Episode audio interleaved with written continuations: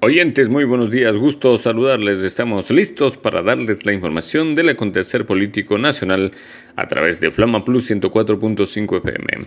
Aquí iniciamos con la información. Fernando Villavicencio, legislador y presidente de la Comisión de Fiscalización de la Asamblea Nacional, hace denuncias por la compra de cinco autos de alta gama para la Asamblea, aprobada por la presidenta del CAL, Guadalupe Llori. Existen cosas más importantes en donde se necesita presupuesto y se esté dando paso a la compra de carros de lujo para los legisladores es inaudito. Sostiene Villavicencio que, como presidente de la Comisión de Fiscalización y representante del pueblo en la Asamblea, asegura que no se detendrá en fiscalizar y denunciar todos los actos de corrupción que se quieran cometer y se han cometido, despilfarrando los recursos del Estado. Ya basta, recalcó.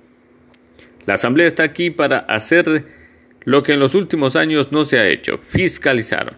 Con estas expresiones se refirió, se refirió Villavicencio a las denuncias.